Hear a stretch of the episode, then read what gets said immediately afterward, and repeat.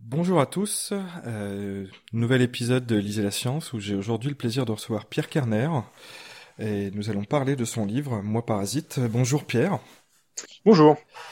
Euh, bah écoute, euh, je te propose qu'on qu'on commence dans le dans le vif du sujet en bah déjà en en parlant un peu de, de toi. Alors je pense que les, auditeurs de la science te, te connaissent sûrement à cause de la pléthore d'activités que tu réalises, mais je pense que c'est toujours bien aussi de, de réexpliquer un petit peu ce que tu fais le jour et la nuit. Tout à fait. Eh ben, écoute, euh, le, le jour, je suis euh, chercheur, enseignant-chercheur en génétique évolutive du développement à l'université Paris 7 de Diderot, euh, notamment aussi dans l'Institut Jacques Monod. Donc j'enseigne la génétique, l'évolution, le développement, la zoologie, l'entomologie et aussi la parasitologie à certains moments. Et la nuit, euh, tard, je, je, participe aussi à de nombreuses activités de vulgarisation euh, scientifique.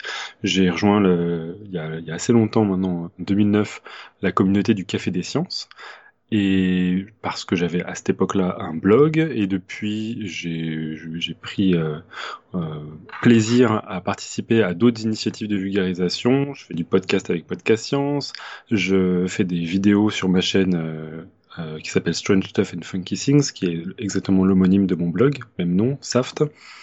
Et qu'est-ce que je fais aussi d'autre? Bah, J'ai été vice-président du Café des Sciences pendant 5 ans, mais euh, là j'ai rendu ma, j'ai rendu le tablier euh, pour pouvoir laisser un petit peu euh, d'autres personnes s'occuper un peu de, de, cette fantastique communauté. Et récemment, bah, j'ai écrit un livre. Voilà, ce que je fais la nuit. Effectivement, des journées qui doivent être bien remplies. Pas mal, ouais.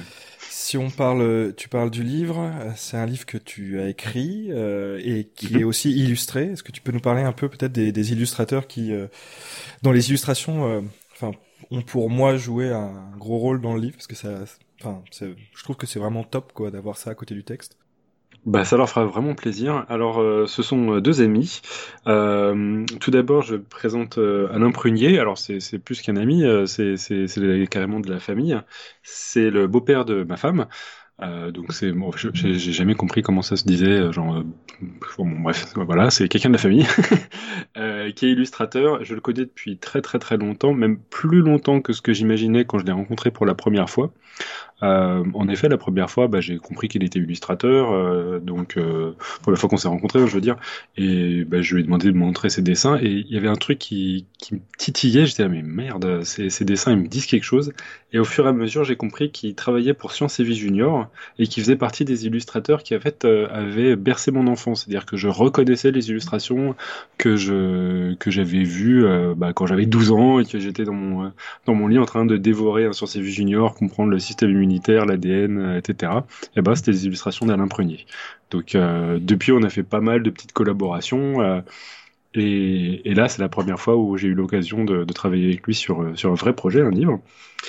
Et l'autre euh, illustrateur, c'est Adrien Demilly. Et Adrien Demilly, pareil, c'est quelqu'un qui est assez proche de moi, puisque je l'ai rencontré alors qu'il était tout d'abord en deuxième année de master, puis après en thèse dans mon laboratoire, donc euh, je me suis occupé euh, parfois de, de, superviser une partie de ses expériences, et puis très très rapidement, je me suis aperçu qu'il euh, avait un certain engouement pour la vulgarisation scientifique, donc je lui ai tout simplement demandé de participer à mon blog, au début à l'écrit, et au fur et à mesure, ce petit sagouin, il s'est avéré qu'en fait, il était plein plein de talent et qu'il savait notamment dessiner.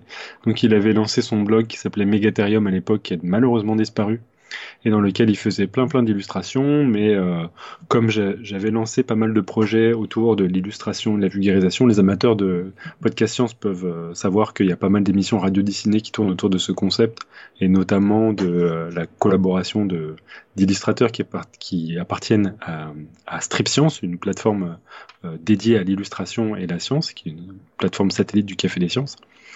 Et ben lui donc, il faisait partie un petit peu de, ce, de, ce, de de cette communauté satellite.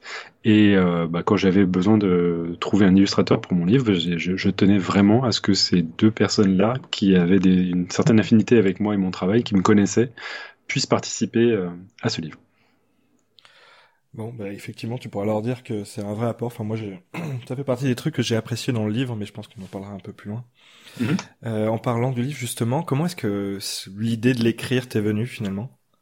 Alors, j'ai été démarché par Belin, l'éditeur du livre, et notamment la collection Sans sa plume, à travers la personne de Laurent Brasier, qui, euh, pour qui j'avais déjà participé à un livre qui s'appelait La science à contre-pied, en tant qu'auteur, mais euh, enfoui sous une masse de 40 auteurs qui avaient participé à ce livre-là.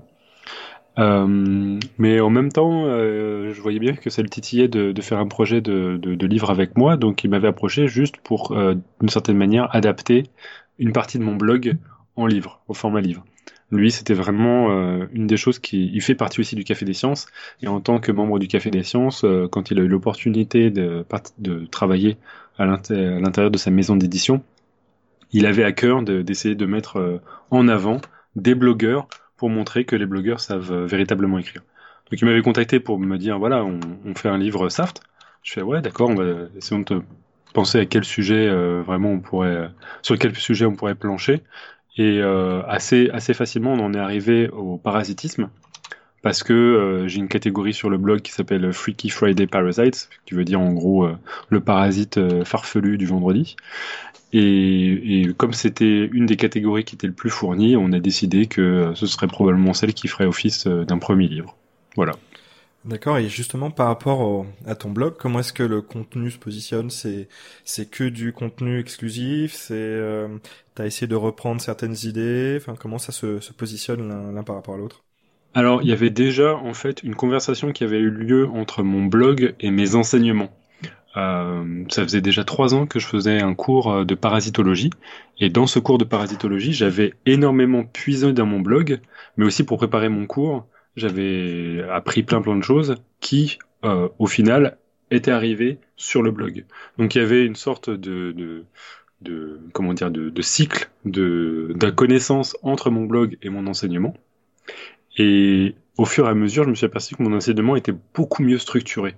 Donc, nécessairement, il y a du blog dans le livre, puisque euh, il a énormément inspiré mes enseignements, mais la structure même de l'enseignement, elle, elle, euh, elle vient de, bah, de manuels classiques de parasitologie, dans lequel on essaie de comprendre plusieurs aspects du parasitisme. Donc euh, c'est nécessairement une version augmentée de, de ce qu'on peut trouver dans le blog. Mais il y a bien sûr plein d'exemples qui, qui y étaient déjà. Et comment s'est passé le, travail d'écriture? Parce que j'imagine que c'est, on n'est pas sur le, même type de travail entre ce que tu pourrais faire sur ton blog ou tes cours et sur le livre finalement. Ouais, que ce soit pour le cours ou pour, pour le blog, il y a une chose qui est juste, euh, en fait, euh, pour lequel j'avais vraiment beaucoup de mal à me passer, c'est la vidéo. Hmm. Et, et ça, c'était quelque chose de, de, très compliqué. Les gifs animés, les, les, vidéos, c'est quelque chose que j'utilise énormément sur mon blog et qui, qui, qui fait partie de ma narration. Euh, classique sur le blog. Donc j'ai dû complètement oublier cette manière de faire. Euh, ce qui fait que j'ai un peu dû réinventer la manière d'écrire. Alors, euh, c'était pas la première fois que j'essayais d'écrire des livres, mais là, c'était un vrai projet. Enfin, c'était pas pour faire des petites, des petits essais comme ça chez moi. C'était, enfin, j'étais obligé de le faire, quoi. J'avais un contrat. Et, du coup, bah, là, ça m'a posé vraiment beaucoup de questions sur que, quel type de métaphore je dois utiliser pour pouvoir véhiculer un message, euh, si les gens ne voient pas ce que j'ai en tête, euh, comment essayer de le décrire de manière efficace. Il y avait plein plein plein de questions que je me suis posées du coup. Donc ouais, c'est vraiment un, exercice pas si facile que ça. Mmh. Et à partir du moment où, finalement euh, toi et, et Laurent Brasier vous êtes tombés sur ce sujet-là, comment s'est passé l'écriture du livre, l'interaction avec avec l'éditeur pour toi?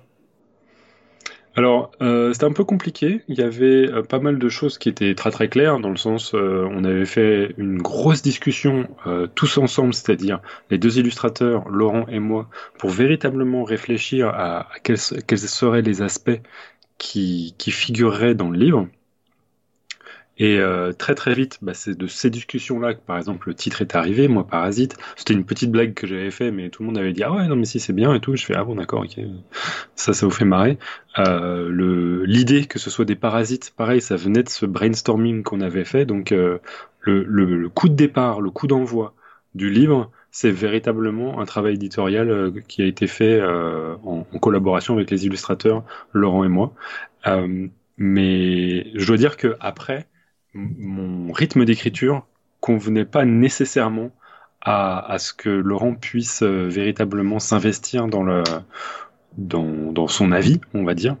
Et il y a autre chose que, que j'ai voulu absolument implémenter, c'est la participation d'une spécialiste, une parasitologue qui s'appelle Sophie Labaud, pour qu'elle relise mon texte.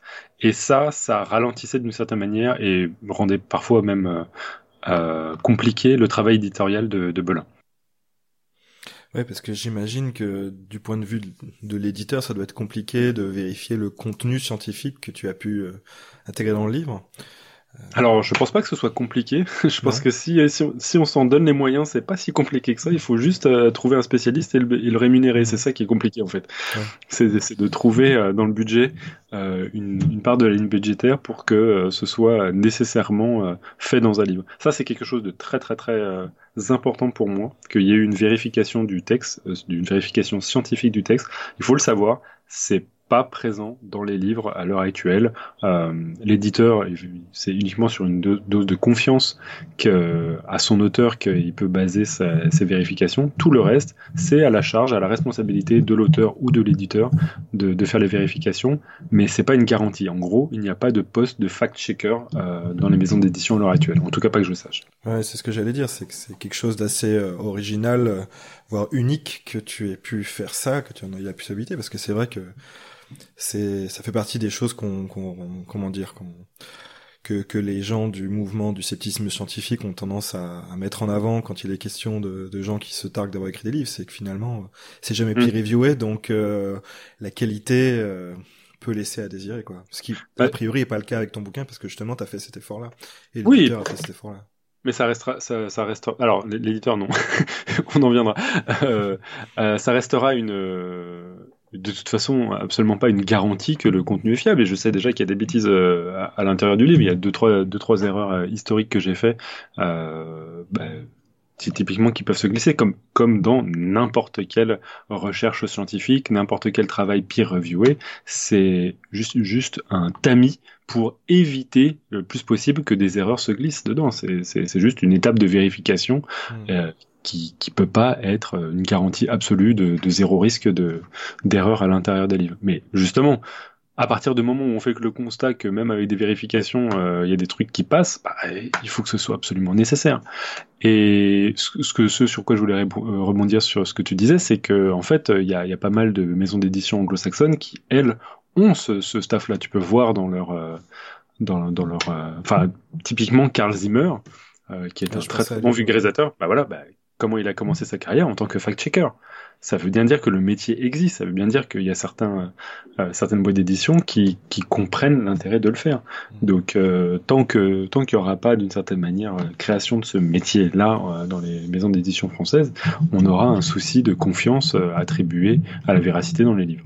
Mmh. Et je, je, rebondissais aussi sur le, le truc d'éditeur. Ce qu'il faut savoir, c'est que c'est pas c'est pas l'éditeur qui a payé Sophie Labaude, c'est la boîte de de com Big Bang Science Communication. On, on salue d'ailleurs Alan et Karim qui sont à sa tête, euh, qui ont bien voulu euh, justement permettre le, la, rémunération de Sophie Labaud pour que ce travail de vérification soit fait.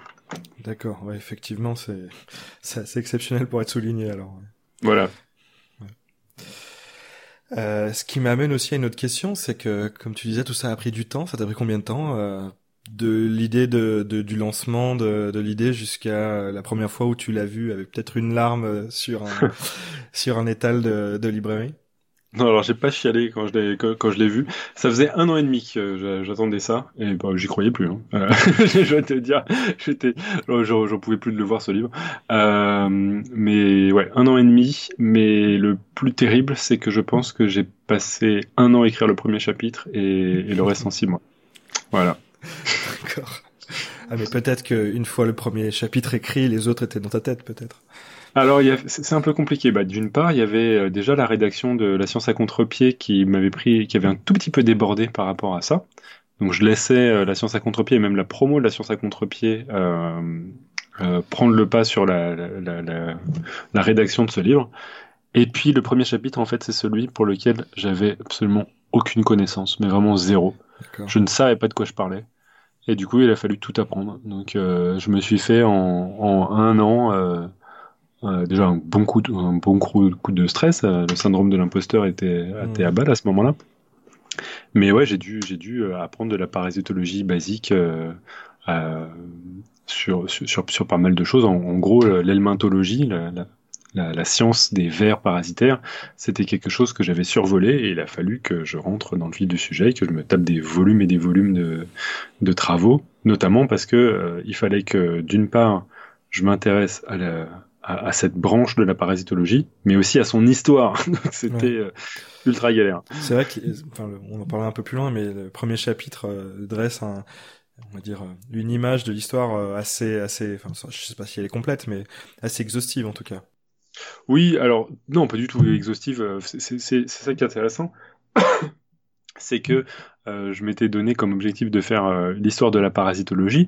Et en fait, ben, ça aurait fait 3-4 volumes si je m'étais vraiment lancé dedans. Mmh. c'est vraiment un survol. Et, et plus j'y pense, plus c'est un survol énorme parce que le, premier chapitre se consacre uniquement aux vers parasitaires et bah, il n'y est pas mention des, des, virus, des bactéries, des amibes, etc. Il y a plein de bestioles qui peuvent nous parasiter. Donc en fait, l'histoire de la parasitologie, c'est un pan immense de, de la science. Après, peut-être que comme il y a, a, un focus plus spécifique sur le ténia, j'ai l'impression que ce, cet aspect euh, peut-être survol se, se perçoit pas. Enfin, tout du moins, je l'ai pas perçu personnellement. J'ai fait exprès justement de, de faire ça. C'était une des raisons pour lesquelles j'ai choisi le plénia. C'était de me demander quel parasite pourrait d'une part être égoïste pour pouvoir euh, justement penser uniquement à lui et à ses biographes et parler de l'histoire de la parasitologie. Donc le ver solitaire pour moi ça me paraissait euh, mm. idéal, tu vois, j'en sais l'égoïste par excellence, euh, le mec avec un ego surdimensionné. Et D'autre part, c'est aussi un verre qui a traversé les âges. C'est-à-dire que euh, les... c'est pas le verre que tu peux oublier. C'est un truc quand même qui fait plusieurs mètres de long, euh, qui, euh, lorsqu'il meurt, te sort par les selles et bah, tu le vois quoi. Il y a un truc bizarre qui te sort des mmh. fesses. c'est pas anodin. Et, donc ça, dans la conscience humaine, ça, ça, ça, parcourt les âges. Les gens savaient ce que c'était qu'un verre solitaire depuis le début, quoi. Mmh. Alors que d'autres, comme les virus, bah non, c'est uniquement depuis le euh, XXe siècle qu'on suspecte ce que c'est, quoi. Ouais. Et d'ailleurs, ce qui me fait penser un petit peu aussi, c'est euh, les, les, les, sujets sont variés euh, et, c'est toujours assez abordable. Mais à qui est-ce que tu pensais quand tu as écrit ce livre? À qui tu destinais finalement ce livre? Le grand public, euh, des scientifiques entre les deux euh? Alors moi, je pensais vraiment que les personnes qui pourraient lire ce livre devaient avoir le bac je me, je me, suis vraiment posé la question est-ce que je vise collégien, est-ce que je vise lycéen? Et je me dis, ben, il y a peut-être des lycéens qui peuvent le lire, mais je, je, je pense qu'il faut quand même avoir un socle de, de connaissances de biologie suffisant pour comprendre deux trois trucs. C'est quand même pas un texte facile, c'est un peu normal. Je destine euh, les enseignements de parasitologie à des, des premières années de master. Donc euh, ouais, bah, il faut s'accrocher quoi. Donc j'ai vulgarisé ça, hmm. mais euh, je pense pas qu'il faille par exemple avoir un bac scientifique pour, pour, pour comprendre. Un bac littéraire suffira, il faut juste euh, euh savoir jongler avec des concepts et, et, s'accrocher pour la lecture. Quoi. Donc hmm. euh, néo-bachelier, j'ai envie de dire, à partir de néo-bachelier. Puis il y a du cul dedans, donc nécessairement, euh, on peut pas faire ça pour le, les collégiens. Ça faisait partie aussi de, des, des choses qui pourraient peut-être effectivement. Voilà on m'a demandé, hein, dans, parce que comme c'est pas mal illustré, avec un style un petit peu comique, on m'a demandé si c'était pour, pour les enfants. J'ai fait non, non, non, non. non, il y a des passages qu'il vaut mieux pas leur laisser lire. Ouais. Exactement. Et euh, justement, tiens, ça me fait penser, ça me fait penser à autre chose. C'est le, le ton que tu y mets. Alors, euh, j'ai eu l'occasion de t'écouter euh, justement à Lyon Science, par exemple, à d'autres endroits. J'ai l'impression que il y a une, il y a une marque Pierre Kerner Mm-hmm. On n'est pas dans un livre de vulgarisation classique euh, où euh, bah voilà, on nous explique euh, comment les choses fonctionnent et puis on s'arrête là. c'est quelque chose d'important pour toi justement ce, ce, ton, ce mode de communication, le fait aussi que dans l'histoire bah, les parasites ils prennent des rôles, ils sont incarnés? Ouais, je pense que c'est important pour moi, mais c'est peut-être pas ce que s'imaginent les gens. Je je l'ai pas fait parce que je pense que c'est quelque chose d'efficace. Je l'ai fait parce que c'était une contrainte intéressante pour euh, pour la narration. Euh, moi, je fonctionne énormément et ça, les gens qui connaissent mon blog depuis euh, souvent le, le, comprennent ou regardent ma chaîne vidéo. Je marche par contrainte pour pouvoir justement essayer d'aller un petit peu me pousser à, à faire de la vulgarisation. Euh, bah, typiquement, on me dit, euh, je sais pas moi, euh, fais, fais un sujet sur, sur, sur tel, tel truc, je sais pas moi, genre l'alcool, et il faut que je me donne deux trois contraintes pour que pour, que je vois un intérêt de me pousser à faire à faire un texte comme ça, parce que je trouve que à travers ces contraintes, on arrive véritablement à se, on est poussé dans nos retranchements, et du coup ça rend la vulgarisation d'autant plus efficace. Alors parfois, je pense que c'est un exercice périlleux, on peut complètement se perdre dans des métaphores euh, dont plus personne ne comprend euh, ne comprend rien. Mais, mais là, euh, ça avait une importance, c'est que, un, j'aime bien incarner les, choses, même dans mon blog, et deux, le fait d'incarner ici permettait de changer de point de vue et de donner un point de vue original dans le livre. Et ça, euh, je voulais quand même que ce livre sur la parasitologie, ce soit pas un énième livre sur la parasitologie. Je voulais pas faire du Carl Zimmer, je voulais pas faire du Ed Young, je voulais pas faire du Claude Combes, euh, tous euh, des, excellentes plumes pour parler de parasites, mais qui, d'une certaine manière, ne transmettent que l'information scientifique de base. C'est quelques histoires du storytelling, mais il n'y a pas de changement de point de vue. Et moi, je me suis dit, bah, le seul changement de point de vue qu'on peut faire, c'est le, le narrateur. Quoi. Ça, c'est efficace pour tout de suite euh, changer la perspective. Je, je pense qu'aussi, euh, enfin, moi, je pensais à, dans le genre vulgarisation, euh, ça me faisait penser aussi à Bill Bryson, notamment le, c'est l'histoire de l'univers ou presque, je crois qu'il a écrit. Mm-hmm. Et, où, où c'est comme tu le dis en fait, c'est il y a une très bonne vulgarisation, c'est très bien écrit, mais effectivement il y a peut-être pas ce, ce petit truc, voilà, comme tu dis, ce, ce changement de, de, point de vue ou euh, voilà quelque chose qui euh, qui va au-delà de, de, de, la simple information et du storytelling scientifique quoi. Mmh. Ouais bon et puis puis il y avait bon alors j'ai vraiment ça ça m'arrache la gueule de le dire hein, mais euh, il y a je trouve que faire ces trucs là ça permet en changeant de point de vue de véritablement accrocher le lecteur euh, J'irais pas dire que c'est du putaclic, mais il y, a quelque chose qui fascine dans, dans la perspective de lire un livre euh, à travers les yeux de quelqu'un euh, auquel on n'a pas l'habitude. Et euh, l'auteur auquel je pense, c'est bien sûr Bernard Weber, qui prend le, point de vue des, hmm. des, des, fourmis. Bah, tout de suite, ça accroche, tout de suite, les gens disent Ah, tiens, le, protagoniste est une fourmi, bah, ça, ça, ça doit être marrant, ça c'est nouveau, c'est original. Hmm. Donc c'est un peu ça que je voulais, je voulais viser. Mais, mais je suis d'accord avec toi parce que j'ai lu il y a, il y a quelques temps Sapiens de. Ouais c'est Yuval Noah Hariri, et, euh, et à un moment, euh, il y a, y a, y a un l'auteur prend le point de vue en fait du blé qui a été euh, voilà qui a été cultivé par l'homme pour augmenter sa voilà, la productivité du blé etc et en fait ce qu'il explique il dit mais finalement est-ce que c'est pas le blé qui s'est servi de l'homme pour étendre son hmm. finalement sa zone où il était présent? Parce que autant au tout début de l'ère agricole il était présent peut-être que je sais plus trop où, peut-être le croissant persique, et aujourd'hui sur toute la planète il est présent. Donc euh, est-ce que c'est pas le blé finalement qui s'est servi de l'homme plus que de l'homme qui s'est servi du blé? Et je trouvais que le renversement euh, de point de vue était vachement intéressant. Ouais, surtout que tu t'imagines euh, en fait la quantité de travail qu'il faut pour pouvoir faire un champ de blé, c'est juste colossal. Donc tu m'étonnes que juste le blé il pousse sans, sans, sans rien demander à l'autre, alors que nous on se pète le dos à essayer de faire euh, trois, trois épis. Ouais, ouais, il y a, y, y a, une forme d'exploitation de la part du blé qui est assez gigantesque. Mais et justement, c'est une réflexion qu'on peut avoir quand, euh, quand, quand, on change ça. Après, le danger, ça va être l'anthropomorphisme, ça va être de, de, de, sauter sur les mauvaises conclusions en pensant que le blé consciemment te change d'esprit, etc. Voilà, c'est un peu le danger. Et je pense que c'est un des écueils qu'on peut me reprocher dans, dans Parasite, c'est qu'on on, s'imagine que les, parasites sont capables de tout, alors que c'est pas exactement le, propos. Et d'ailleurs, c'est ce qui me fait penser, ça fait un peu, euh, tu sais, euh, satire sociale à la, Fontaine d'une certaine manière.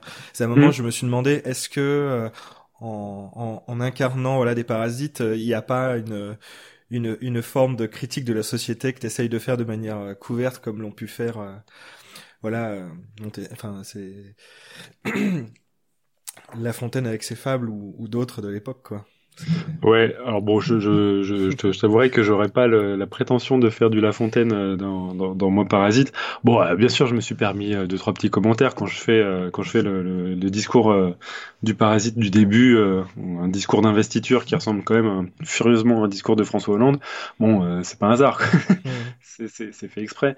quand j'utilise un des protagonistes qui qui parle comme s'il était un lobbyiste d'une entreprise agroalimentaire.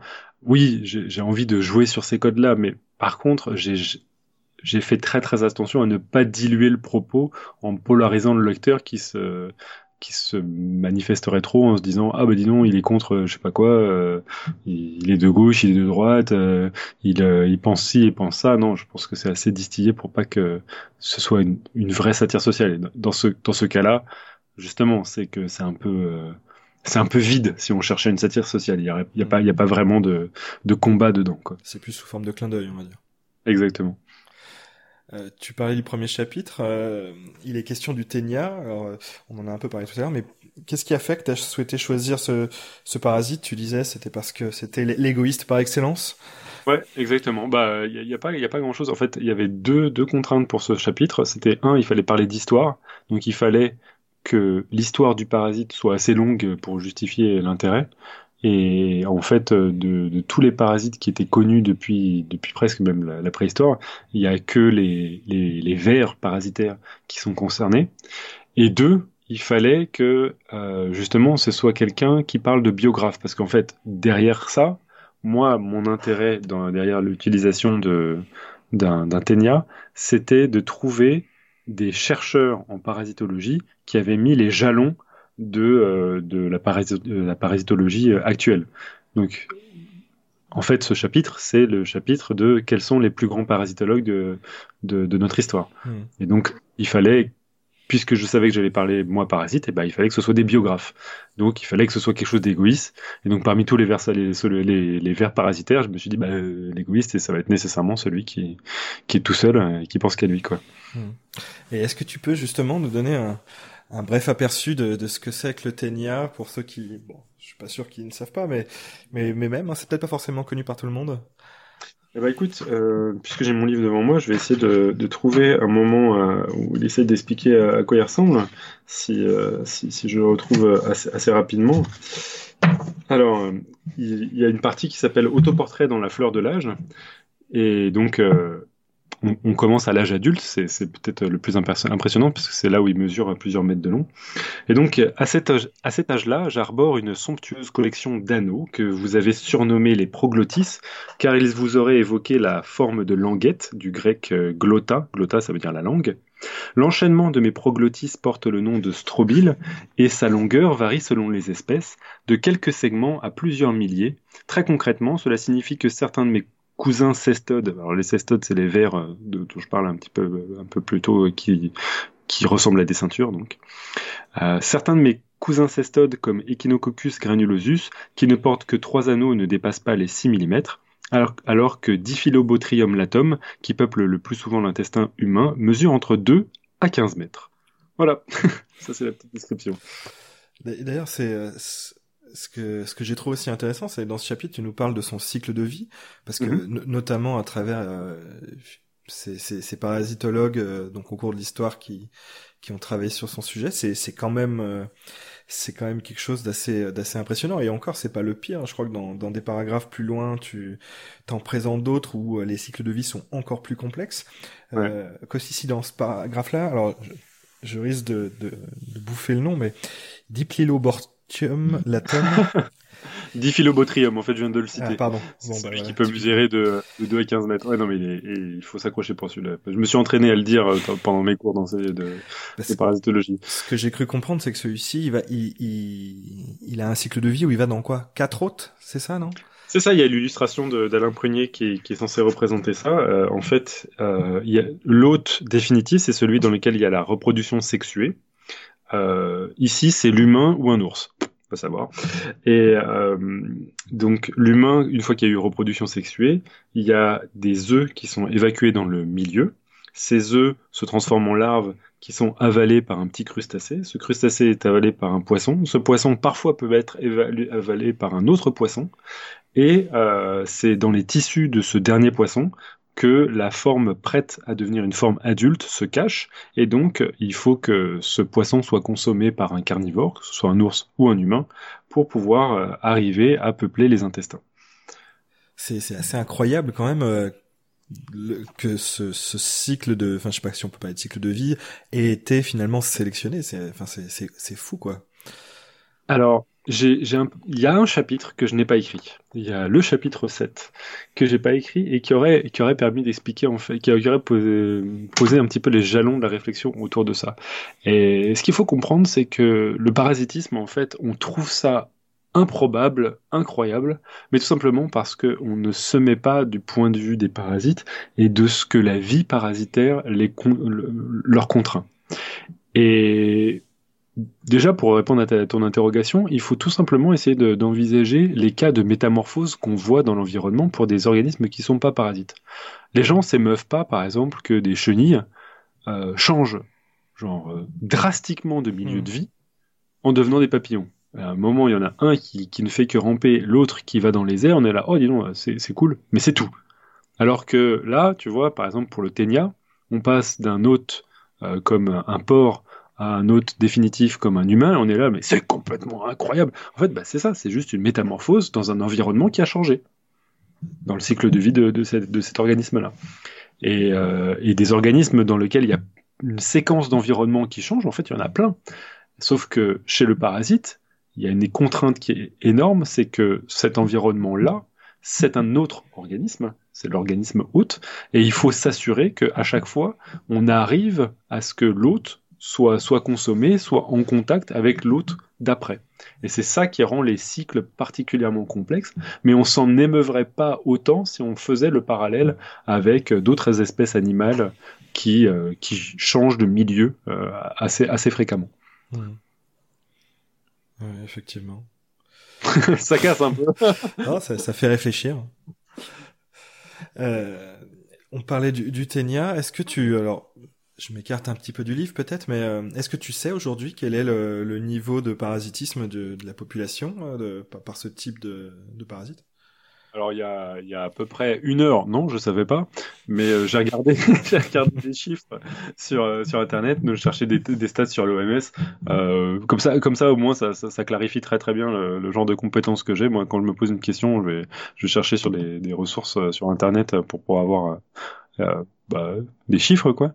Et donc euh, en 2015, le groupe de référence de l'OMS sur l'épidémiologie des maladies d'origine alimentaire a identifié le ténia du porc, ténia solium, comme étant l'une des principales causes de décès dues à des maladies d'origine alimentaire, responsable d'un total considérable de 2,8 millions d'années de vie ajustées sur l'incapacité. Alors c'est c'est très très difficile ça à, comprendre, mais en gros, euh, des années ajustées sur l'incapacité, ça veut dire que c'est des années qui sont prises à l'hôte euh, et qui sont mal vécues. En l'occurrence, euh, bah, c'est assez colossal. Donc on estime aussi que le nombre total de personnes souffrant de neurocysticercose, symptomatique ou non, est compris entre 2,56 et 8,3 millions suivant les données disponibles sur la prévalence de l'épilepsie notamment. Alors la neurocysticercose, c'est quand, bah, tout à l'heure j'ai expliqué que par exemple il y avait des larves de ténia qui se trouvaient dans un hôte intermédiaire pour pouvoir être consommées par euh, l'hôte définitif, nous. L'hôte intermédiaire, c'est dans les muscles ou dans les tissus, comme le système nerveux, le foie, etc., que les larves vont se cacher, alors que l'hôte définitif, c'est l'adulte qui aura subi une métamorphose et qui se développe dans le tube digestif. La neurocysticercose, c'est quand les larves, par accident, se trouvent cette fois-ci chez un humain et non pas un porc ou un, bœuf, et euh, se trouvent donc dans les tissus de, cet humain. Ça peut être dans les muscles, et alors euh, on parlera d'une cysticercose musculaire, ou, et là c'est quand même le plus dramatique, parfois dans le cerveau, comme euh, la neurocysticercose, dans lequel en fait on aura des kystes dans lesquels des larves de ténia vont se développer à l'intérieur de notre cerveau. C'est juste, c'est profondément dégueulasse. Je, euh, je, n'invite personne à regarder euh, à quoi ça ressemble sur, sur Internet. ça, ça fait partie, je pense, du pendant de ton bouquin quand même. Hein. c'est qu'il y a des trucs un peu crades. Hein. Il n'y a pas de photo. c'est pas le Vidal, mais. voilà. on a fait un effort, on n'a pas mis de photo. Et, euh, et, alors une question en fait que je me suis posée tout le long euh, par rapport aux parasites et je sais pas si d'ailleurs je vais pas te reposer la question plus tard mais euh,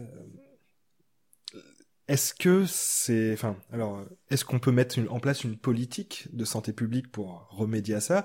Et peut-être de manière plus générale, en fait, est-ce qu'il faut le faire? Parce que on verra peut-être plus tard, mais c'est des écosystèmes qui sont en partie dépendants des parasites. Euh, donc, est-ce que euh, ça peut être pertinent des fois de, bah, finalement, de d'agir durablement sur ces écosystèmes pour en enlever un bout, quoi bah oui, typiquement, euh, c'est exact. Comme tu sais qu'il va y avoir un passage d'un environnement à un autre, c'est-à-dire d'un hôte intermédiaire à un hôte définitif, le plus important, c'est justement de s'assurer que ce, passage de l'hôte intermédiaire à l'hôte définitif est régulé. Une des, un, des, des, un des biographes de ce premier chapitre, c'est Friedrich Küchenmeister, euh, qui a travaillé sur les ténias, et dès qu'il a compris qu'il y avait euh, le, passage de la viande euh, porcine à l'humain pour pouvoir transmettre le ténia, bah, la, première chose qu'il a fait, c'est dire, euh, c'est dire au boucher, mais putain, mais euh, arrêtez de faire caca et ensuite tout de suite touchez votre viande de porc, c'est pas possible, faut contrôlez-vous. et donc, euh, en gros, il faut être des, des, normes hygiéniques peuvent avoir un impact juste improbable sur la qualité de vie et sur la, limitation de, la prolifération des parasites. Et d'ailleurs, c'est euh, généralement un des problèmes majeurs qui n'est pas mis en place encore dans certains pays euh, euh, dans lesquels il y a une forte prévalence de, parasites. Hmm. Donc l'hygiène, c'est déjà un bon point. Donc dans le deuxième chapitre, tu abordes d'autres types de parasites. il s'agit des guêpes parasitaires. C'est vrai que j'en avais déjà entendu parler. Euh, mais j'ai trouvé intéressant que tu les choisisses aussi pour nous parler de d'un autre aspect des parasites, c'est finalement la, les différents prismes euh, selon lesquels on peut envisager le parasitisme, euh, la relation par rapport à l'autre, la, la, durée de cette relation, notamment tu la compares à la, à la prédation. Est-ce que tu peux nous, nous, expliquer un peu finalement euh, ces différentes façons de, de, de voir le parasitisme, d'aborder la chose? Ça, c'est la première partie de mon cours, en fait, euh, c'est de définir le parasitisme. C'était un chapitre très très important, et d'ailleurs j'étais bien, euh, bien emmerdé parce qu'au début je l'avais mis euh, dans la bouche du ténia. sachant qu'il n'a pas de bouche, c'est cocasse. Mais et ça, ça, fonctionnait pas du tout. donc j'étais une des raisons pour lesquelles la rédaction du, du, premier chapitre a pris énormément de temps, c'est que j'essayais absolument de mettre la définition du parasitisme à cet endroit-là. Et ça ne fonctionnait absolument pas. Il y avait un, il y avait un gros problème. Et dès que euh, c'est ma femme qui a eu, qui a eu cette idée euh, incroyable, et ma femme qui a eu un, rôle juste euh, incommensurable dans la, dans la rédaction de ce, livre, elle m'a dit bah, pourquoi tu pourquoi tu mets pas après On s'en fout. C'est pas pas obligé de mettre tout de suite la définition du parasitisme pour commencer le livre. Tu fais ah. alors alors dans ce cas, la, la guêpe parasitaire du chapitre 2, ça, ça ça passera crème en fait parce que les guêpes parasitaires ont cette propension à, à, ne pas uniquement euh, parasiter dans le sens euh, puiser des ressources jusqu'à éventuellement l'épuisement de, de, de, leur hôte, mais il y en a des très nombreux qui sont parasitoïdes, c'est-à-dire qu'elles tuent systématiquement leur hôte. Et, ça, ça changeait totalement la perspective parce que du coup, ça, ça offrait le prétexte de véritablement rentrer dans ces questions de définition sur le parasitisme et surtout l'ambiguïté qu'il y a par rapport à d'autres euh, modes de vie comme euh, la prédation. Euh, ce que j'aime à dire depuis quelques temps c'est que si on a une guêpe parasitaire qui est un parasite parce que c'est un organisme qui vit de manière étroite avec euh, un autre organisme. de ce fait, c'est de la symbiose stricto sensu, euh, vivre avec, mais qu'elle tire quelque chose au dépens de cet organisme. Donc euh, il y a un effet néfaste de cette interaction. Ça, c'est du parasitisme. Mais si ce parasitisme, il est nécessairement associé à la mort de l'hôte, bah pourquoi ne pas considérer que c'est de la prédation? Sauf que c'est de la prédation qui prend son temps.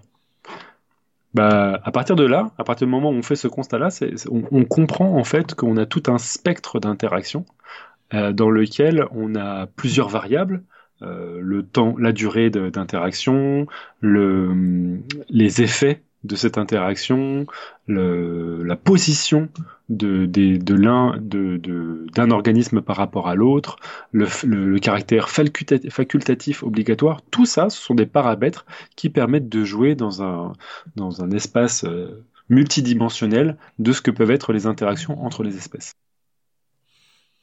D'ailleurs, en, lisant ce chapitre, une des questions que je me suis posée, c'est est-ce que dans nos, nos, contrées européennes, on a ce, on a des guêpes parasitaires aussi qui font la même chose que ce que tu décris ici? Non seulement on a des guêpes parasitaires, mais en plus on les utilise. Elles font partie de euh, ces fameux pesticides biologiques que euh, qu'on exploite pour pouvoir justement euh, permettre de se débarrasser, bah, par exemple, des chenilles. Donc le mode d'opération des guêpes parasitaires, c'est pour la plupart de pondre à l'intérieur de leur hôte leurs larves, et ces larves vont puiser à l'intérieur de leur hôte toutes les substances dont elles ont besoin pour croître, et généralement ça s'accompagne par la mort de l'hôte. Et bah, vous avez plein de chenilles euh, qui bouffent nos, nos choux, euh, nos, euh, bah, en gros nos maraîchers, nos plantes, etc. Plein de chenilles qui sont susceptibles de mourir à, suite à la prédation de guêpes parasitaires. Et donc, bah, ça fait pas mal de temps que des, des, des paysans et, des, des, des maraîchers utilisent ces moyens biologiques pour pouvoir se débarrasser de ces chenilles, c'est-à-dire qu'ils répandent des guêpes parasitaires dans leur champ. Donc ouais, ouais, on en a ouais, plein. D'accord. Alors euh, la question euh, qui peut euh, faire un peu froid dans le dos, parce qu'en lisant ce chapitre, j'ai un peu commencé à, avoir l'impression que j'étais pas seul dans mon corps. Il y en a aussi qui piquent les humains, en fait? Alors pas des guêpes parasitaires, ça y en a peu, mais par contre il y a des mouches parasitaires. on appelle ça des mouches amiases. Et il y a la célèbre mouche botfly. Ça aussi, il faut pas regarder sur internet. et mais Mine de rien, bah, j'en ai pas trop parlé dans cet, article, notamment parce que ça fait partie d'un chapitre privilégié de, l'ouvrage de Carl Zimmer qui s'appelle Parasite Rex, et dans lequel il explique que euh, bah, bah, qu'en fait, avoir une expérience dans laquelle on est parasité, notamment par une, une mouche parasitaire, euh, pour certains biologistes, a quelque chose de complètement euh, bouleversant. Et il y en a certains qui, qui s'attachent en fait à leurs parasites, qui, qui les laissent se développer jusqu'à jusqu'à maturation, parce qu'en fait ils s'aperçoivent que c'est un organisme qui bah, qui puise de, de, la ressource sur soi-même, c'est un peu comme une sorte de gestation, tu vois, jusqu'à obtenir une belle mouche euh, parasitaire. Alors moi personnellement, ça me dégoûte au plus haut point. C'est original, effectivement. Mais euh, j'ai déjà entendu, euh, et c'est pas la première fois, hein, mais j'ai déjà entendu plusieurs fois ce genre de, de, de ressenti après, euh, après avoir euh, justement été parasité par une bouche parasitaire. D'accord. Alors peut-être sur une note un peu plus positive dans ce chapitre, tu nous parles notamment de l'histoire de la bataille de Shiloh. Alors j'ai trouvé ça assez incroyable. Euh, ouais. Est-ce que tu peux en parler un petit peu euh... Alors je peux teaser parce que c'est un truc de ouf quand même pour ce coup, je, ne peux que teaser parce que c'est vraiment un des passages que j'ai préféré écrire dans ce, chapitre 2. Euh, pour pouvoir mettre en contexte, la bataille de Shiloh, c'est une bataille qui a eu lieu au moment de la guerre de, la sécession.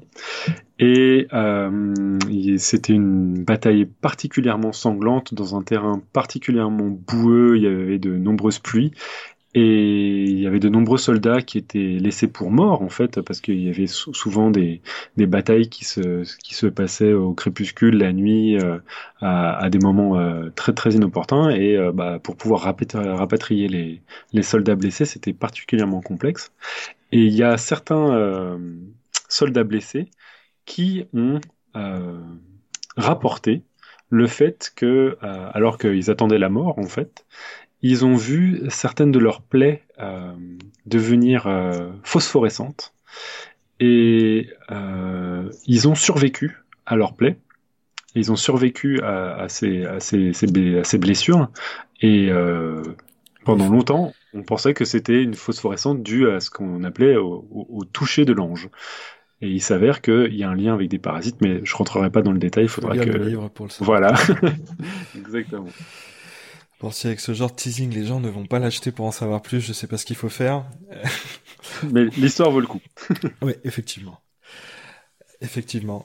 Dans le chapitre suivant, tu, tu changes un peu de, de point de vue. C'est la verve militaire qui, euh, qui remplace euh, la parole des, des guêpes parasitaires, la verve militaire des, mhm. des, des, des, fourmis notamment, qui nous explique un peu finalement quelles sont les étapes euh, qu'il existe dans le, on va dire dans les manœuvres militaires. Je te cite, je crois même, euh, des, des parasites envers elles. Et tu parles notamment de, alors, je, je vais encore écorcher le nom, mais Pogonomyrmex. Bah, parfait. Et la technique d'un verre qui se passait pour une lave, ça aussi c'est c'est assez euh, c'est assez surprenant. Tu peux nous en parler un peu? Ah ouais, bah alors ça là, c'est vraiment le truc que j'ai eu un petit peu euh, du bol de trouver cette euh, cette, cette, histoire. alors attends, parce que maintenant je suis en train de me dire que je suis en train de confondre. Pogonomyrmex, deux secondes, il faut que je vois. Je crois que c'est des verres desséchés. Alors c'est pas, non, c'est pas pas, c'est pas Pogonomyrmex. Euh, je pensais que tu allais me parler des verres desséchés, mais du coup. Ah bah alors j'ai dû me tromper, j'ai dû croire que c'était ça. Tu vois. Non, mais il n'y a pas de souci. Euh...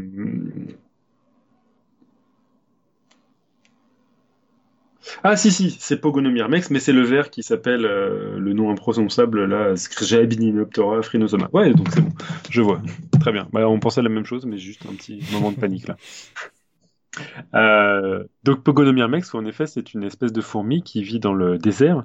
Et donc, euh, quand elle, euh, elle va justement faire ses récoltes autour de sa fourmilière, il y, a très très peu de nutriments. Alors, quand elle trouve des vers desséchés, généralement, elle se pose même pas de questions. Elle les prend, elle les ramène à la fourmilière, elle les donne à ses propres larves.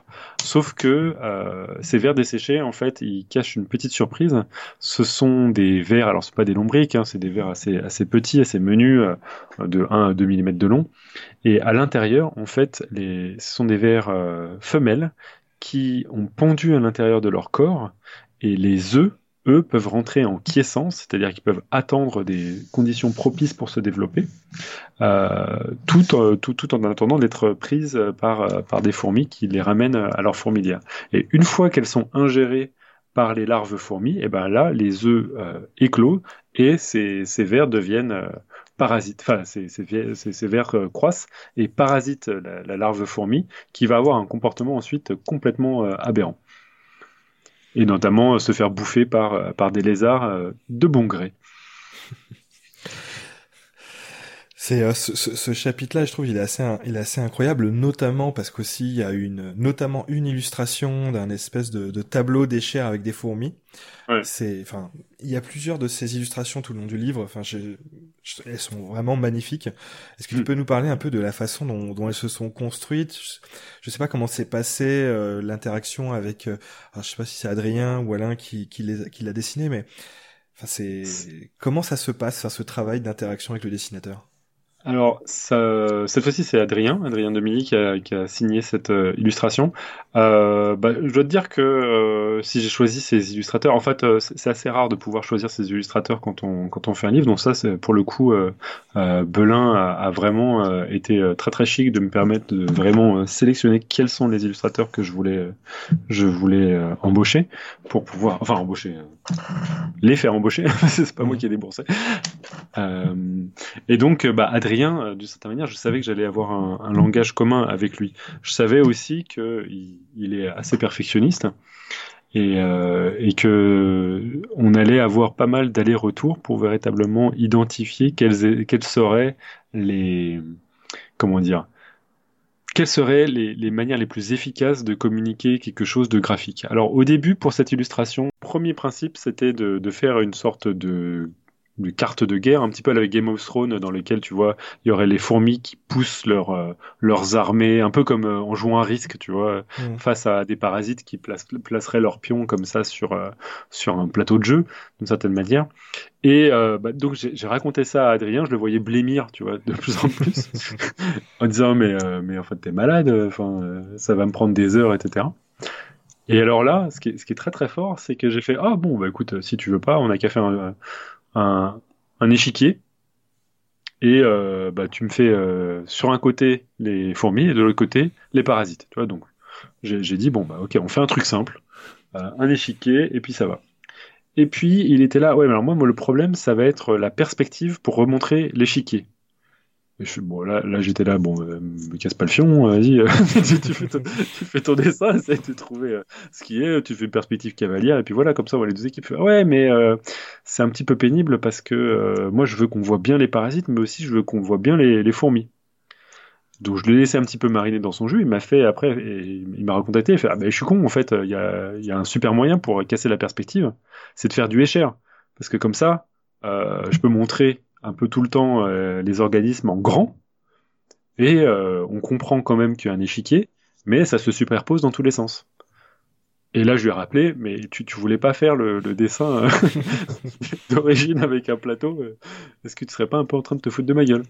Et bah, en fait, voilà, il a fait son dessin à la échelle, il était super content, et moi, j'étais ravi de, de, de, pouvoir voir un travail comme ça. Et la conception pour celle-ci, c'était juste improbable. Il y a un gif animé J'allais en parler, ouais, c'est super euh, impressionnant de voir ça d'ailleurs. Donc c'est le gif animé qui a été diffusé sur le, compte Twitter de Moi Parasite et euh, où on voit l'ancrage uniquement, pas, pas, pas, le, pas le dessin en soi. Ça lui a pris euh, plusieurs heures pour faire ça. Et avant ça, le dessin, il a dû faire jouer la perspective en tirant des traits à la règle, voire même avec des, des fils, pour, pour être sûr que la perspective ne soit pas perdue. Euh, dans son dessin. Donc euh, il avait genre euh, pour son format A4, il avait à peu près une table de 4 à 5 fois la taille pour, pouvoir justement être sûr de pouvoir dessiner correctement toute la perspective. je voilà. pense en tant que Kidam, on ne se rend pas compte du, du, travail que ça peut impliquer. Ouais. Non, non. Non, non. Et ça, c'était alors que je lui disais, tu sais, tu as, tu as probablement plusieurs illustrations de retard déjà. Et ça, c'est sur les illustrations, mais euh, ce, ce, chapitre, ça m'a fait aussi me dire, enfin, c'est, il y a une quantité assez importante. Enfin, tu donnes plein d'anecdotes, tu décris plein de d'espèces, notamment dans ce chapitre-là sur les fourmis, les guêpes, etc. Et, et euh, enfin, la chose que je me suis dit à un moment, mais c'est comment est-ce que tu arrives à, à, te constituer autant de, on va dire, d'informations, euh, ce bestiaire-là? Comment tu arrives à, à, te le construire? Parce que ça doit nécessiter une quantité importante de travail, mine de rien, pour trouver toutes ces informations et arriver à les vulgariser simplement. C'est vraiment le plus mal. Ouais, en fait, tu, viens de dénoter en fait les deux phases du boulot. Il y en a une que je trouve très très agréable, c'est de collecter les informations. C'est ce qui me prenait, il ben, faut pas se mentir, euh, une partie considérable du temps. En effet, ça prend beaucoup de temps de, glaner toutes les informations, mais au final, c'est ce que je préfère parce que cette fois-ci, c'était à ce moment-là où c'est à moi-même que je me racontais les histoires et je découvrais les trucs. Je disais, oh, c'est trop bien, faut que je parle de ça. Je me faisais un document dans lequel je compilais anecdote sur anecdote. Et euh, j'ai commencé à utiliser des mind maps pour, euh, pour pouvoir véritablement voir comment tel ou tel exemple pouvait contribuer à expliquer euh, une stratégie parasitaire ou une stratégie antiparasitaire particulière. Euh, mais la deuxième partie, c'est comme tu l'as dit, c'est euh, le plus dur, c'est justement après de vulgariser et surtout de choisir quels, sont, quels vont être les exemples qui vont, qui vont apparaître à la fin. Et ça, ça a été, euh, c'était des, des, choix draconiens. Il y a des moments où j'ai dû changer complètement l'ordre de, de, certains passages de ce chapitre-là, euh, de manière pour moi qui me semblait complètement contre-intuitive, mais c'est parce que j'avais le nez dans les exemples hmm. et plus dans les, dans les phénomènes à expliquer. quoi. D'ailleurs, euh, tu, tu, parles notamment d'un champignon cordyceps. Mhm. je, crois que tu en avais parlé sur, euh, dans une interview que tu avais donnée, alors je sais plus si c'était à la, méthode scientifique ou, ou sur RTL ou sur RFI autour de la question. Euh, mais euh, mais c'est assez impressionnant euh, ce, ce, ce, champignon qui qui fait faire alors pas ce qu'il veut parce qu'a priori il veut pas grand chose mais non c'est ça. qui fait faire des choses quand même à des fourmis c'est assez dingue quoi. Ouais c'est c'est humiliant au possible. Il y a de très très nombreux en fait parasites qui sont capables de manipuler le comportement de de leur hôte. Mais de manière diaboliquement simple en fait. Ça peut être euh, la sécrétion d'un neurotransmetteur, ça peut être même euh, carrément. On n'est pas sûr du fonctionnement en fait de cordyceps. Ça c'était le truc le plus intéressant de ce que j'ai découvert euh, en, écrivant ce livre, c'est que les dernières études montrent que le champignon manipule le comportement de la fourmi pour pouvoir la, d'une part, la paralyser, la contraindre à aller à une certaine hauteur au-dessus de la fourmilière pour se poster afin que le champignon puisse éparpiller ses spores sur la fourmilière. Donc euh, ça, c'est le, fonctionnement. Mais on, sait euh, notamment que le champignon ne, touche pas le cerveau directement de la fourmi. Et il se propage dans les muscles, mais pas le cerveau. Et ça, ça pose énormément de questions. Euh, on se demande alors est-ce qu'il sécrète des neurotransmetteurs ou au contraire est-ce qu'il manipule la fourmi comme une sorte de de, marionnettiste, tu vois, qui contrôlerait chacun des muscles? Euh, c'est encore euh, sous forme de débat. Il y a plein d'hypothèses, il y a plein de choses à tester, mais mais surtout c'est c'est d'une humiliation assez rare quand même. Ouais, effectivement, j'avais pas percuté que, enfin, j'avais pas compris qu'il touchait même pas au cerveau. Ouais, c'est vrai que l'exploit paraît encore plus impressionnant. Ouais. Oui, après, ça se trouve, il a pas besoin, tu vois. Il suffit de sécréter un truc. Euh, qu'est-ce qu'il a En fait, il y a pas mal de champignons qui qui poussent dans leur milieu et qui sécrètent des choses autour euh, autour d'eux pour pouvoir euh, bah, justement sentir leur environnement, euh, appréhender leur environnement. Alors pourquoi pas euh, manipuler un, un cerveau de, de fourmi, ça, ça, fait partie de l'environnement aussi, quoi. Mmh. Ouais. Dans le dans le dans le chapitre suivant justement il y a un truc d'ailleurs qui m'a qui m'a surpris donc tu prends la voix de la saculine pour nous parler de de cette fameuse entreprise Coparasito et Parasito tout court ou Parasito pardon ouais et, euh, et, et, ce qu'on apprend aussi, c'est que finalement, euh, bah, il y a, on va dire, euh, enfin peut-être un, un, a priori que j'avais, c'est que bah, les parasites, c'est pas forcément que des insectes ou des ou des bactéries ou des virus. Finalement, c'est c'est il y, en a, il y en a à peu près dans, dans à peu près de, de partout dans le dans le vivant. Ouais, alors je sais pas si c'est un mythe, mais on m'a dit que pour l'instant, chez les animaux, les, les, les, groupes parasitaires le, groupe qui est dépourvu de parasites, ce serait les échinodermes, c'est-à-dire le groupe des oursins, des, des, euh, des, étoiles de mer et des concombres de mer. Et, je suis à peu près sûr que je vais chercher et je vais en trouver. Hein. Ça, je me suis donné ça comme objectif. Ton objectif pour l'année 2018. Exactement. Ça m'a énervé. Ça m'a énervé qu'on dise ça. Non, parce que vraiment, c'est quelque chose d'assez fondamental. Euh, le parasitisme, c'est le mode de vie euh, le plus important sur, sur notre planète. C'est clair et net. Et à chaque fois que tu trouves un hôte, tu es, à peu près sûr que tu vas trouver plusieurs dizaines, voire centaines d'espèces de parasites à l'intérieur. Mmh. Et d'ailleurs, ce chapitre a été aussi l'occasion de voir un animal fameux, le jackalope. Ah oui. un animal un peu mythique, mais en fait, euh, pas tant mythique que ça, quoi. Non, euh, bah déjà parce qu'il apparaît sur la bannière de mon blog, donc euh, il faut sur le blog. Euh, enfin, alors là, par contre, typiquement, c'est le, passage où je me suis même pas posé de questions. Adrien aussi était ravi euh, quand il m'a, euh, quand je lui avais parlé de, faire un livre il y a longtemps. Il m'a fait ah si tu fais un livre et que tu fais des trucs, euh, regarde j'ai fait une illustration de ton jackalope comme ça. Il, il avait fait comme ça. Et c'est cette illustration qui apparaît dans le dans le dans moi parasite maintenant. donc tout était prêt, c'est-à-dire que l'histoire était prête sur mon blog, l'illustration était prête. Donc là, c'était pas du copier-coller parce qu'il fallait fallait, euh, adapter un tout petit peu le, langage, mais, mais, mais l'histoire était prête. Donc ça, c'était vraiment le, un, de mes passages d'écriture favoris en termes d'effort. Et, donc oui, c'est un lapin qui, qui porte des cornes, le, jackalope, c'est un animal mythologique, et il s'avère qu'il euh, y a une base euh, vraie de, de cette de, ce mythe, c'est qu'il y a de nombreux lapins qui sont atteints de, de sortes de verrues incontrôlées et que ces verrues incontrôlées leur fait prendre l'apparence de, de, sortes de cornes euh, tout autour de leur, visage et c'est probablement ça qui a contribué à euh, l'essor de, ce mythe du, du, lapin cornu. Et d'ailleurs, c'est aussi dans ce chapitre-là que euh, bah, on découvre peut-être quelque chose que, que les gens ont pas en tête, c'est que euh, les parasites, il n'y a pas que des effets néfastes, quoi, parce que c'est un peu la seule chose qu'on en connaît, j'ai l'impression, enfin, mhm. dans le dans le dans le public en tout cas, enfin dans le grand public. Mais en fait non, il y a aussi des effets positifs, quoi. Oui, c'est ça, c'est que bon, il y a nécessairement, si on les appelle parasites, c'est que généralement nous humains, on a défini que par convention qu'il y avait quelque chose qui était puisé aux dépens de l'autre. Ça, ça, c'est un fait. Mais en fait, on s'aperçoit souvent que, au-delà des définitions, euh, on, peut voir justement cet effet, euh, ce premier effet néfaste de manière euh, très visible, et ne pas se rendre compte qu'il y a des effets positifs à la présence d'un parasite pour, certains de leurs autres. Il y a notamment des, vers solitaires qui sont présents dans les tubes digestifs de requins, dont on s'est aperçu que bah, nécessairement, bah, du coup, le requin abrite ses vers solitaires il les héberge et nécessairement les nourrit. Donc il y a quelque chose qui est puisé de la part du parasite et que, a priori, le requin ne voudrait pas partager.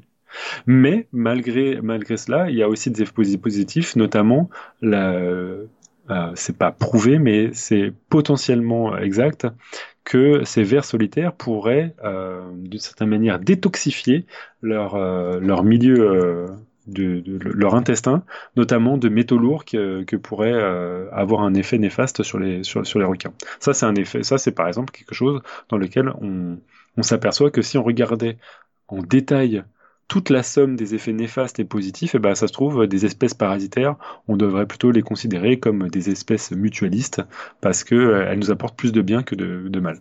Mmh. Mais ça, c'est des, des, notions de, de, définition. En fait, il faut jongler un peu avec ces concepts-là et pas se dire que nous, humains, on va tout de suite targuer une interaction. Euh, euh, je sais pas, c'est comme dire euh, entre deux, deux individus que euh, s'entendent bien. Bah, oui, peut-être sur euh, la plupart des sujets, et puis bam, je sais pas, tu parles d'un sujet qui fâche, qui fâche comme les cheminots, et bam, tu as des personnes qui ne s'entendent plus, tu vois. Mmh. C'est en fonction de la situation, c'est en fonction de ce qui est échangé sur un moment. Il y a plein de, comme ce sont des interactions, bah, ça fluctue, c'est difficile à quantifier, et il faut être très très attentif à, à ce genre de, de, de, de subtilité, on va dire. Et d'ailleurs, je, je, profite de, de, ce que tu disais, justement, pour, pour parler du chapitre suivant, parce que effectivement, il y en a qui s'entendent bien, c'est Diplozone, mm-hmm. dont tu parles après, et qui est un peu là pour, euh, on va dire, nous introduire, pour garder la métaphore que tu utilises tout ah. le long du, du chapitre. Parfait. la, à la sexualité des parasites, mais aussi à l'usage qu'ils font de la sexualité de leurs hôtes pour se, pour se reproduire. Mm-hmm. Bah, c'est le belle métaphore filée de l'acte sexuel tout le ah. long du chapitre. Ça, ça, je suis content que tu le, tu le fasses remarquer. Euh, ma femme m'a dit que c'était la, la, métaphore la plus lourde du, du, monde, mais bon, je suis, je suis un homme. Je suis, je suis né avec un chromosome Y, donc j'avais besoin de faire des, des, blagues fallacieuses pendant tout un chapitre. Euh, euh, fallacieuses, salaces. euh, Ouais, c'est le chapitre X de, de, de, Moi Parasite, et X littéralement parce que on, on prend euh, cette fois-ci euh, Diplozone comme narrateur et Diplozone, c'est deux organismes en fait, c'est deux euh, partenaires euh, sexuels qui ont fusionné l'un avec les autres et donc qui ressemblent littéralement à la lettre X. Euh, et ils vont nous parler justement de, euh, de sexualité et notamment de la leur. C'est à l'état larvaire un organisme qui est hermaphrodite. chaque ver possède des gonades mâles et femelles, donc des testicules et des ovaires. Mais pour pouvoir se reproduire, ils sont obligés de, féconder un autre partenaire. Et quand on se retrouve sur les branchies d'un poisson, comme Diplozone, bah, c'est un petit peu difficile de trouver un partenaire. Comme je vais me dire euh, dans les conventions, euh, c'est un peu difficile de consulter son profil Tinder quand on est accroché comme ça à quelque chose qui, dans lequel euh, filtre des, des tonnes et des tonnes d'eau de mer. Euh, du coup, dès qu'on chope un, partenaire sexuel, bah, on va se fixer à lui, on va même fusionner à lui, et c'est ce qui se passe chez Diplozone. Il y a fusion systématique des deux partenaires sexuels pour pouvoir partager les gonades entre elles euh, le truc, c'est qu'après, ils peuvent plus se détacher. Donc, c'est la monogamie par excellence. Et euh, bah, quand même, euh, quelque chose d'un peu dur si, je sais pas, le partenaire pue de la gueule ou je sais pas quoi, c'est mort, quoi. C'est un peu ce qui se passe aussi avec ce, avec un poisson dont tu nous parles après, avec la baudroie, finalement. Alors, ouais. de, je crois, je crois me souvenir qu'il peut y avoir plusieurs mâles pour une même femelle, peut-être? C'est ça. je crois qu'il y a un, un, record. Alors, c'est typiquement les chiffres que je, j'ai absolument, aucune, aucune souvenance, mais je crois que j'avais noté euh, en note euh, le, nombre record de mâles qui se collaient sur, euh, qui pouvaient se coller justement sur, sur une baudroie. Oui, voilà. Le, record à ce jour étant de 8 mâles sur une seule femelle baudroie de l'espèce Cryptopsaras quesi. Donc ouais, 8 mâles fusionnés. Et donc là encore une fois, alors que la baudroie c'est pas une espèce parasitaire, mais je voulais quand même parler du parasitisme intra-espèce, intra-spécifique, euh, c'est-à-dire des mâles qui vont fusionner avec une femelle euh, pour se sustenter de leur sang et au final se métamorphoser en sorte de testicules qui euh, ballottent comme ça au gré, du, des, courants à la surface de, la femelle. Parce que le mâle, en plus, il perd la majeure partie de ses organes finalement. Oui, oui, il, a, déjà il est beaucoup plus petits que la femelle. Les baudroies, c'est, bah, en fait, c'est sont, ces poissons abyssaux avec des leurres comme ça en face d'eux euh, qui leur permet. On en voit dans, Nemo tout en bas avec une gueule pas possible garnie de dents acérées. ça, c'est toujours des femelles, alors que les mâles, eux, ils ressemblent à des tout petits poissons de rien du tout. Et, euh, mais ils ont quand même euh, une bouche, euh, ils ont des petites dents, des yeux. Mais dès qu'ils trouvent une femelle, la, partie en avant de, leur corps, la partie antérieure, la tête, fusionne avec le système sanguin et bah, ça devient véritablement des, des, juste des testicules quoi. Ils perdent des, ils perdent des organes. Et ça, me fait penser, c'est euh, Stephen Jay je crois, qui en parle aussi dans un de ses bouquins, je sais plus lequel j'avais lu. Et, euh, et je crois que dans ce bouquin, il disait que ça faisait partie des quelques poissons ou le, enfin, quelques espèces où le dimorphisme sexuel est un peu inversé à ce qu'on connaît d'habitude, non? Il n'y a pas un truc comme ça aussi entre le mâle et la femelle dans, cette espèce?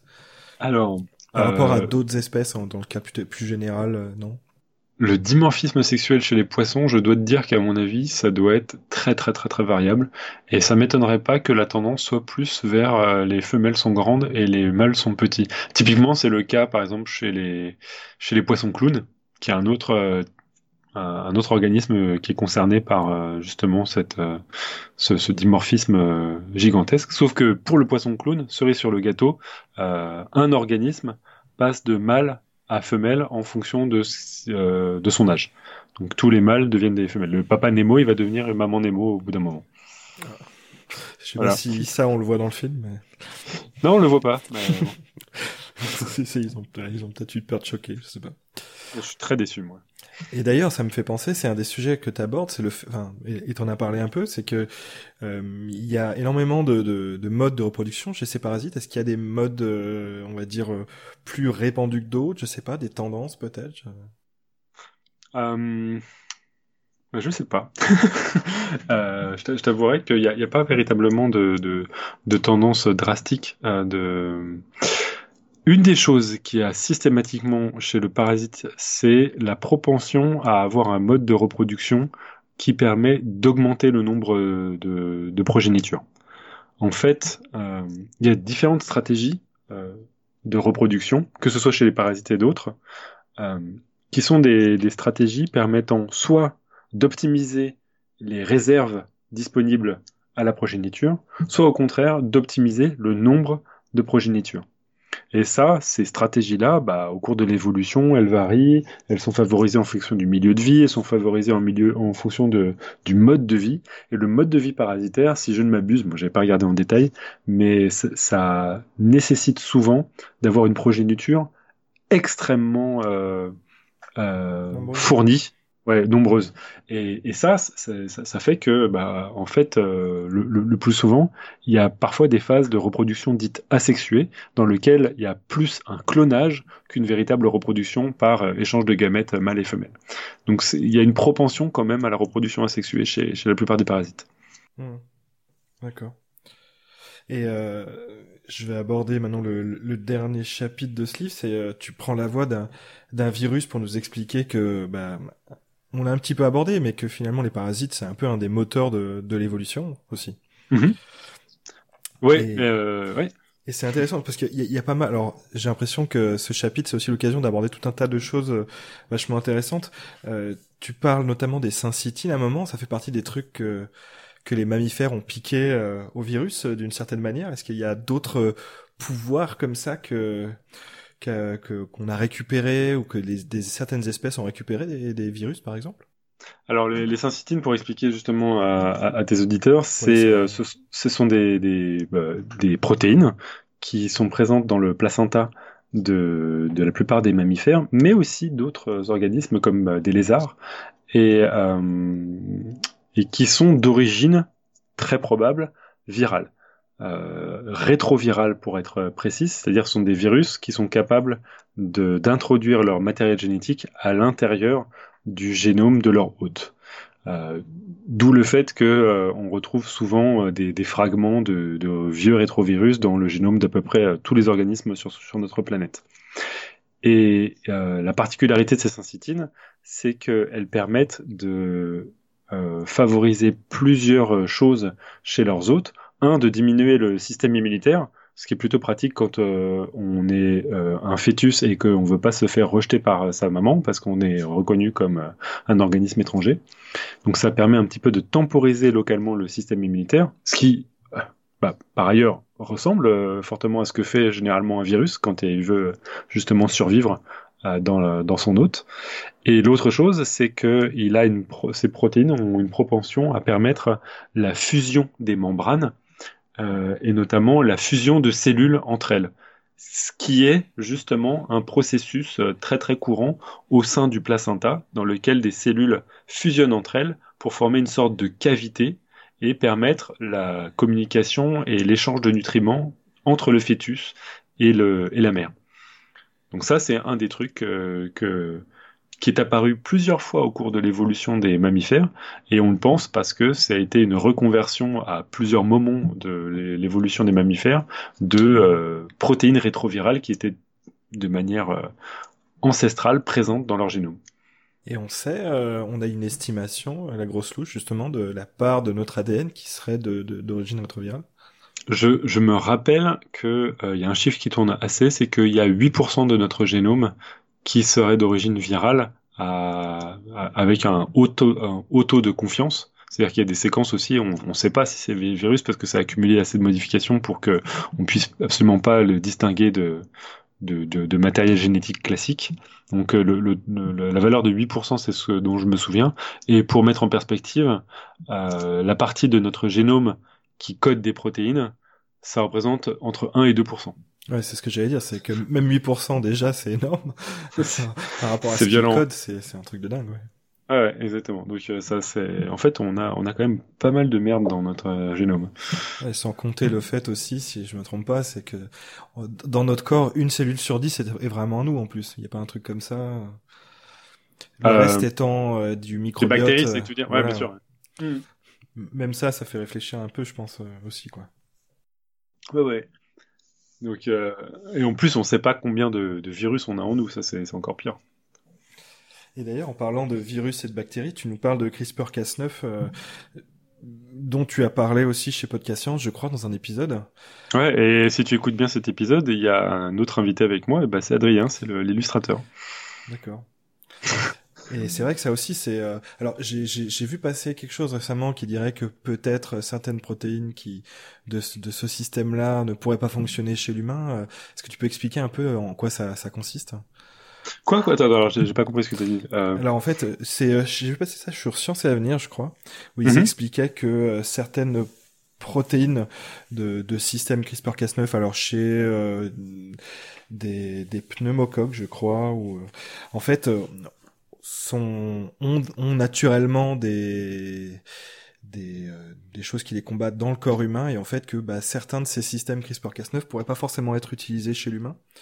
Ah, euh, eh ben, je t'avouerai que j'ai pas creusé la question donc je, euh, pour moi ça, a un sens dans le sens c'est prévisible puisque le système CRISPR-Cas9 c'est quelque chose qui existe dans le dans la biologie actuelle euh, chez, un nombre incalculable d'espèces bactériennes euh, et autres. Donc euh, il est assez évident qu'il y a probablement des mécanismes qui ont été mis en place au cours de l'évolution de pas mal d'espèces pour justement temporiser l'effet de, de CRISPR-Cas9. Mais je, suis à peu près sûr que de toute façon le, le fonctionnement de, enfin la manière dont on allait faire fonctionner CRISPR-Cas9 chez les humains, c'est probablement en altérant des cellules souches ou en altérant des petites zones de, de notre organisme. Et du coup, cet effet-là, bah, mieux on le comprend, mieux, mieux c'est, mais à mon avis, ça va pas empêcher de, pouvoir faire des manipulations de, génétiques euh, chez l'humain. Et d'ailleurs, ça a été utilisé, je crois, CRISPR-Cas9 sur, sur Zika de mémoire. Euh. Ouais. Bah, là, typiquement, on utilise ce système qui est donc, pour euh, remettre un petit peu en perspective, euh, une, une, une sous-partie du système immunitaire des bactéries. Alors, système immunitaire des bactéries, si les gens ne tiltent pas là-dessus, c'est qu'ils se rendent pas compte juste l'improbabilité de ce que c'était. Nous, notre système immunitaire, c'est des organes entiers, le thymus, les, les, les, ganglions lymphatiques, etc., qui sécrètent des cellules, et ces cellules sécrètent des anticorps. Euh, donc c'est tout, tout un, nombre incalculable d'organes multicellulaires qui interviennent dans notre système immunitaire, nous, organismes multicellulaires aussi. Et les bactéries, elles, alors que ce sont des organismes unicellulaires, eh ben, elles ont elles aussi un système immunitaire, c'est-à-dire quelque chose qui est capable de lutter notamment contre leurs pires ennemis. Ce sont les bactériophages, ce sont des, virus spécifiques de bactéries. Et parmi euh, tout l'arsenal qu'elles ont, elles ont euh, développé un système qu'on appelle le système CRISPR-Cas9 et qui permet de couper le matériel génétique des, virus. Et, ouais. ouais, pardon, vas-y, continue. Non, non, mais c'était juste pour dire que ce, système-là, en fait, on, on l'a utilisé euh, parce qu'on exploite une guerre qui a lieu depuis euh, de, très très très nombreuses euh, des, millions d'années entre les bactéries et les et les virus. C'est vrai que tu, tu cites d'autres d'autres de ces techniques. Typiquement la, la pénicilline, c'était euh, voilà des, des champignons qui se battaient contre des bactéries. Tu parles de voilà des bactériophages. Il y a la phagocytothérapie aussi qui euh, je crois que tu en, tu en parles, non, euh, à un moment dans le. Ouais, la ouais. c'est la phagothérapie. Non, pas de souci. C'est justement, euh, comme je disais, là, on, pour le système CRISPR-Cas9, on exploite le système immunitaire des bactéries, mais de l'autre côté, on pourrait très bien aussi prendre les virus de bactéries, donc ces fameux bactériophages, pour lutter contre les bactéries elles-mêmes. Euh, toutes n'ont pas le système CRISPR-Cas9, euh, et il y a même des virus qui sont capables d'être résistants au système CRISPR-Cas9. Donc euh, certes, là, il n'y a pas longtemps, on a trouvé le moyen de lutter contre Zika en coupant son petit génome grâce au système CRISPR-Cas9, mais on peut aussi prendre des virus de bactéries et éventuellement lutter contre des menaces bactériennes comme la peste, comme, euh, comme euh, d'autres euh, menaces bactériennes, je sais pas moi, l'ulcère avec Helicobacter pylori, en, utilisant ces virus. C'est la phagothérapie notamment qui pourrait proposer une alternative intéressante aux antibiotiques. Oui, parce que c'est utilisé dans certains pays de l'Est de mémoire. Ouais, la Géorgie, euh, peut-être un petit peu en Pologne et en Russie. En gros, les, pays du bloc de l'Est qui n'avaient pas accès euh, aux antibiotiques, mais qui ont développé leur propre technique et qui s'est avéré en fait pas si pas si dégueulasse que ça, mais ça pose tellement de questions d'un point de vue éthique. Euh, autant les antibiotiques, de plus en plus, on, on les développe, mais au final c'est une molécule. Autant là, on, on exploite. Alors justement, c'est que euh, la plupart vont te rétorquer, bah non, c'est pas vraiment un être vivant, c'est un virus, etc. On est, on est à la limite, et ça pose plein de questions. Et justement, enfin, tu vois, pour revenir sur Zika, j'ai l'impression qu'on se retrouve à modifier génétiquement des organismes pour, euh, alors pour soit les tuer, etc. Mais enfin, on, ne peut pas les empêcher de muter. Donc, euh, est-ce qu'on aujourd'hui, on, on est assez mature sur, on va dire, les implications que peut avoir l'usage de ces outils-là, quoi? Rien que, rien que en vivant, nous, maintenant, on a un impact sur ces organismes. Ces organismes sont déjà en train de s'adapter à notre génome, quoi qu'il arrive, parce qu'ils essaient de nous exploiter. Donc, euh, quoi qu'il arrive, on est en train de sélectionner dans la population de tous les pathogènes autour de nous, des pathogènes potentiellement plus virulents ou des pathogènes qui s'adaptent mieux à nous, ou des pathogènes qui sont au contraire euh, plus euh, amicaux avec nous. Ça, on a déjà cet impact rien qu'en vivant. Donc euh, là, ce qu'on fait, c'est tout simplement de, de manipuler de manière raisonnée la pression qu'on exerce sur ces, euh, sur ces parasites-là. La, seule chose qu'on peut se demander, c'est est-ce qu'on ne se tire pas une balle dans le pied? Hmm. Mais c'est bien possible. mais c'est une question qui reste ouverte et c'est intéressant de de, de, de, garder ça à, l'esprit. Parce que là, on a à peu près fait le tour du livre. Moi, j'avais encore quelques petites questions, euh, notamment euh, comment est-ce que tu as choisi ces parasites-là plutôt que d'autres, en fait? Parce que tu avais l'air de, dire que ouais, avais l'air de dire que tu en avais beaucoup, beaucoup, beaucoup d'autres. Euh, écoute, il y a des chapitres pour lesquels euh, ça me paraissait euh, très très clair.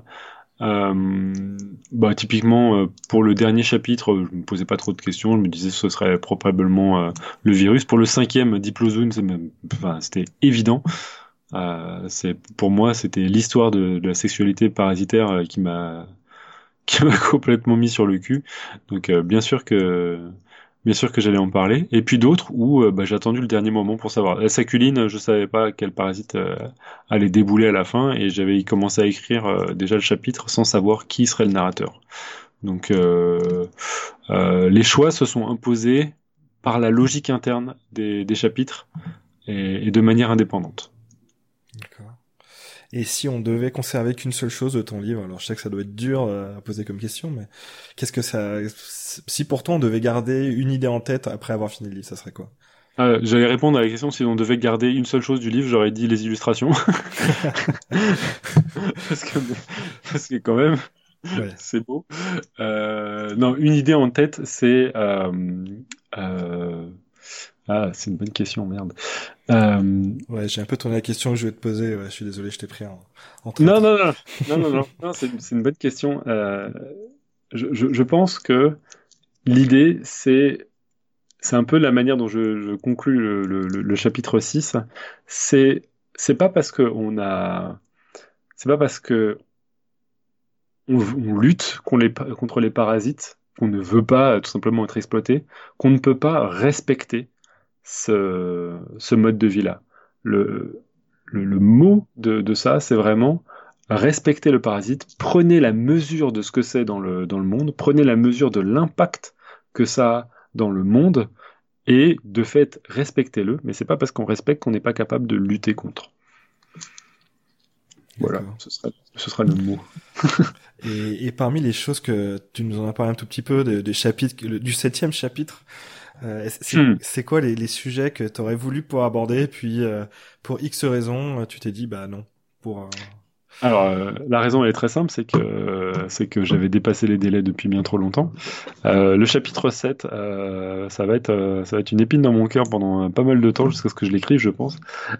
C'était on a vu le, le chapitre 4 avec Parasito, avec les dommages coparasitaux qui pourrait se résumer par quel est l'impact du parasitisme sur l'hôte.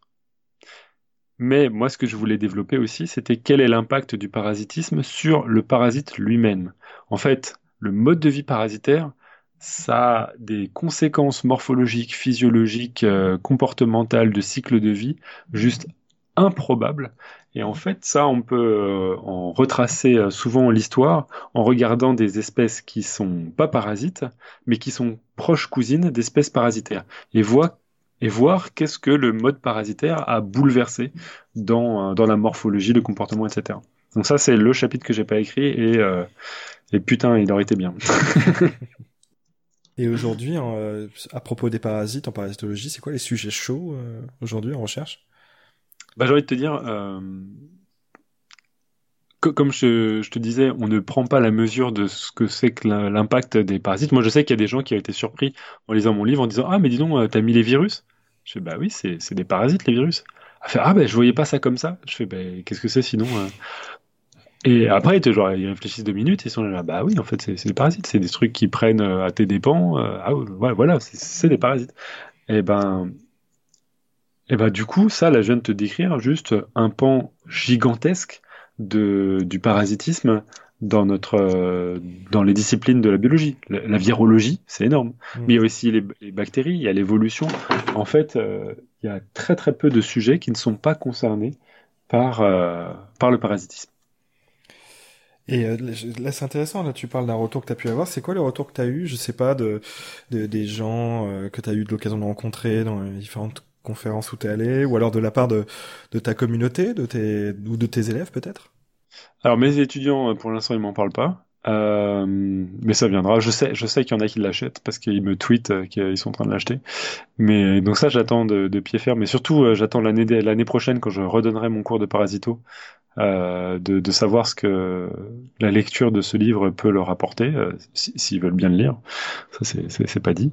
Euh, pour l'instant, j'ai vraiment une communauté assez bienveillante, mais qui m'a donné des retours assez assez intéressants du livre. La, plupart sont aiment bien le style, voient que c'est très original et ça, ça, ça leur plaît.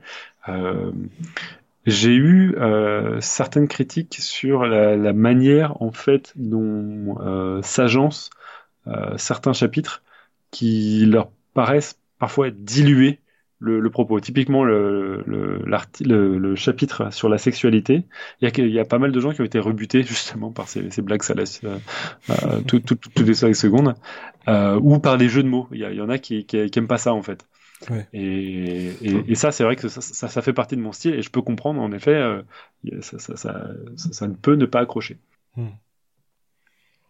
Et, euh, et Peut-être une, dernière question. Est-ce que c'est une expérience qui t'a donné envie de renouveler euh, la, chose ou, euh, ou est-ce que plutôt pour toi finalement écrire ce livre c'était on va dire apporter une pierre dans un paysage où selon toi il manquait quelque chose?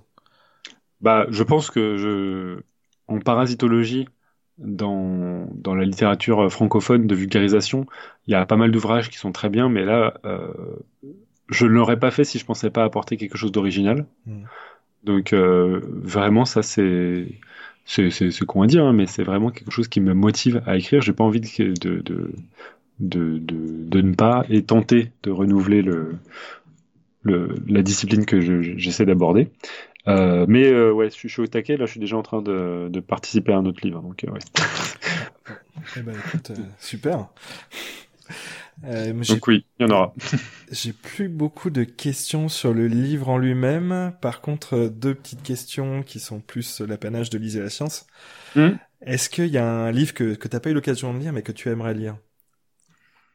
Euh, ça, c'est le genre de choses où euh, je me dis, euh, si on m'envoie les questions à l'avance, ce serait bien de les lire. Écoute, si, bah oui, je, suis con, il y en a un. c'est celui de Ed Young que j'ai consulté en plus pour préparer Moi Parasite, mais que j'ai pas, j'ai pas eu le loisir de lire complètement. C'est I Contain Multitude. Mmh. qui a, qui a l'air d'être un livre juste somptueux. vraiment, pour moi, entre, euh, entre Carl Zimmer et Ed Young, lire leur prose, c'est une telle leçon de, rédaction et de vulgarisation. À chaque fois, ça me fout une grosse baffe dans la gueule. Donc ça, c'est le livre que je que je vais lire, je pense, euh, dans, pas longtemps. Et puis sinon, il y a Jamais seul aussi que j'ai pas fini de Marc-André Sellos euh, mmh. et qui avait l'air très très bien aussi. Et un livre qui aurait rien à voir à ce moment-là? Eh ben, eh ben ça c'est marrant. Euh, je suis en train de lire La peste de Camus.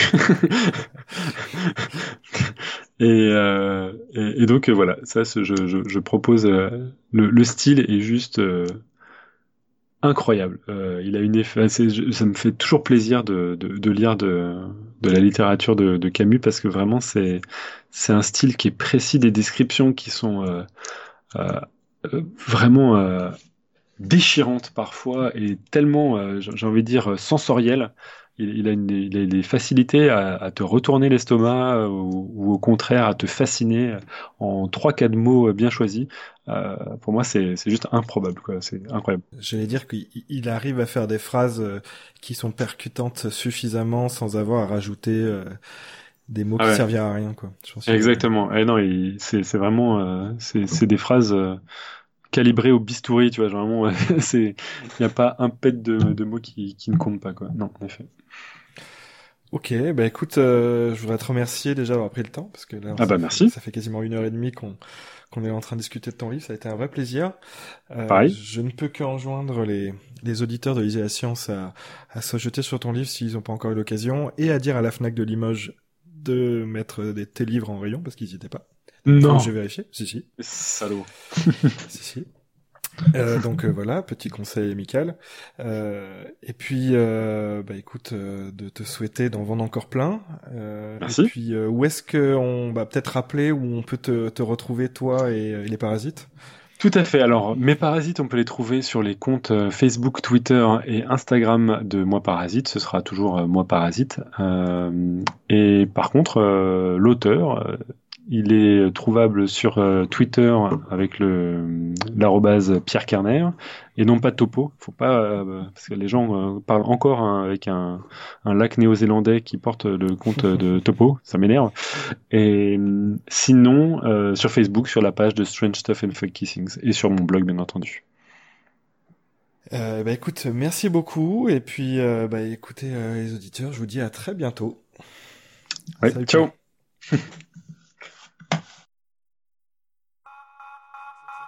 six, six, six, six.